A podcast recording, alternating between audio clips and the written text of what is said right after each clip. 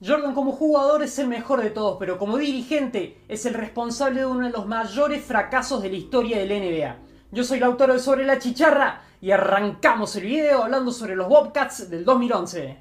Los Charlotte Bobcats de la campaña 2011-2012 hicieron la peor temporada de toda la historia de la NBA, pero para entenderla bien hay que contar un poco del contexto de los años anteriores. Los Bobcats en la 2009-2010 alcanzaron los playoffs con un récord de 44 victorias y 38 derrotas. Larry Brown era el entrenador. En primera ronda se enfrentaron contra Orlando y perdieron por 4-0, les metieron un baile. El Magic llegaría a la final de conferencia en donde perderían contra Boston y su máxima figura era Dwight Howard.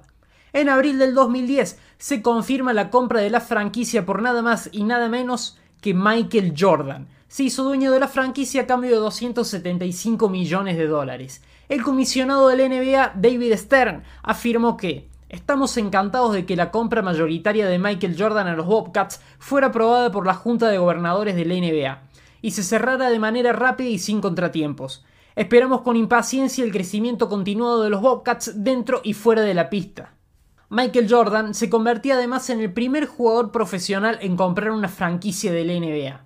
Las expectativas estaban por las nubes con la llegada del mejor de la historia a la dirección de la franquicia, pero las cosas no salieron del todo bien durante los 10 años que lleva de mandato, aunque en la actualidad parece que encontró un poquito el rumbo. En la temporada siguiente, Gerald Wallace, Stephen Jackson, Boris Diaw, Raymond Felton y Tyson Chandler eran las figuras más destacadas del equipo, pero pocos meses solo quedaron muy poquitos. Ni siquiera se quedó Larry Brown, que fue sustituido por el veterano Paul Silas a mitad de la temporada 2010-2011. Al finalizar la campaña, Wallace y Chandler fueron traspasados, otros se marcharon como agentes libres y se quedaron varios jugadores secundarios. Cerraron la temporada con un balance de 34 victorias y 48 derrotas y consiguieron vía draft a Kemba Walker y a Bismack Villombo. Los fans de Charlotte pensaban que nada podía salir peor e hicieron un borrón y cuenta nueva de la temporada pasada. Y para la 2011-2012, en el plantel tenían a jugadores como DJ Agustín, Bismack Villombo, el mexicano Eduardo Nájera, Boris Diaw y un rookie Kemba Walker. Eran dirigidos por Paul Silas, ex coach de Cleveland y LeBron James. La temporada empezó bien. En el primer partido le ganaron a Milwaukee por 96 a 95 con 19 puntos de DJ Agustín ganaron el sexto partido y quedaron con una marca de 2-4, algo que era un poco predecible y aceptable, ya que dos de las derrotas fueron contra Miami Heat. Pero a partir de ahí comenzó la debacle y el desastre. Cuando los Bobcats llegaron a tener tres victorias en la temporada, después de eso, encadenaron una racha de 16 derrotas consecutivas. Y en el final de la temporada tuvieron 23 partidos consecutivos sin conocer la victoria, siendo en ese momento la segunda peor racha de toda la historia de la NBA.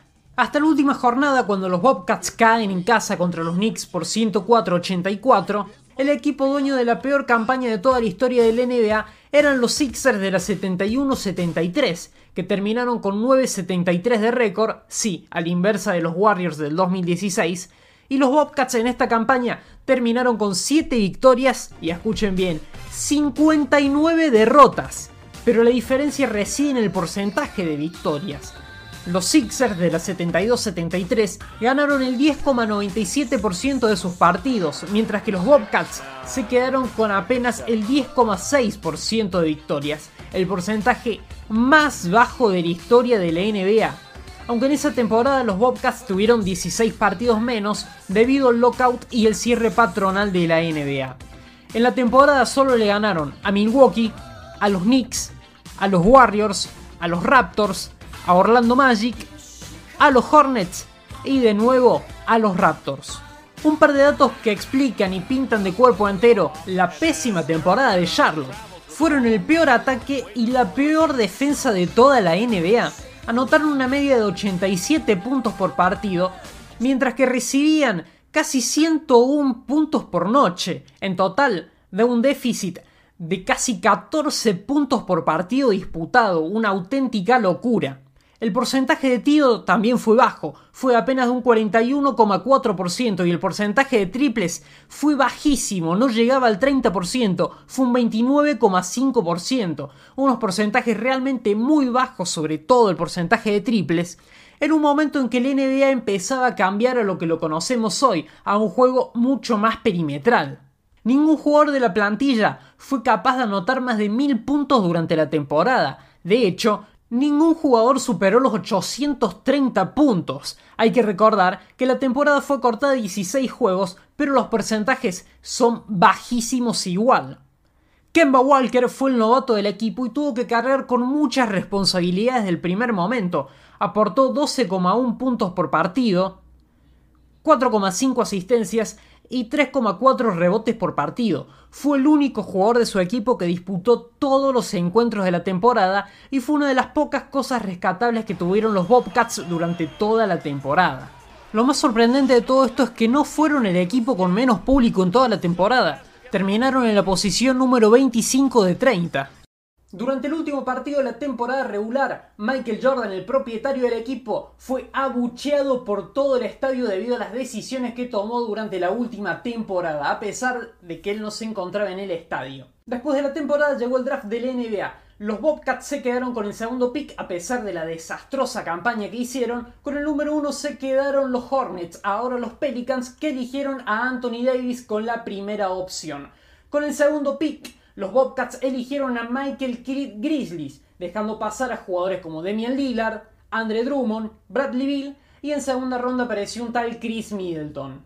Pero no fue la primera vez que Jordan se equivoca feo en el draft del NBA, ya que en el 2001, cuando era presidente de operaciones de los Wizards, drafteó a Kane Brown, dejando pasar a Pau Gasol, Tyson Chandler y Tony Parker, entre otros jugadores.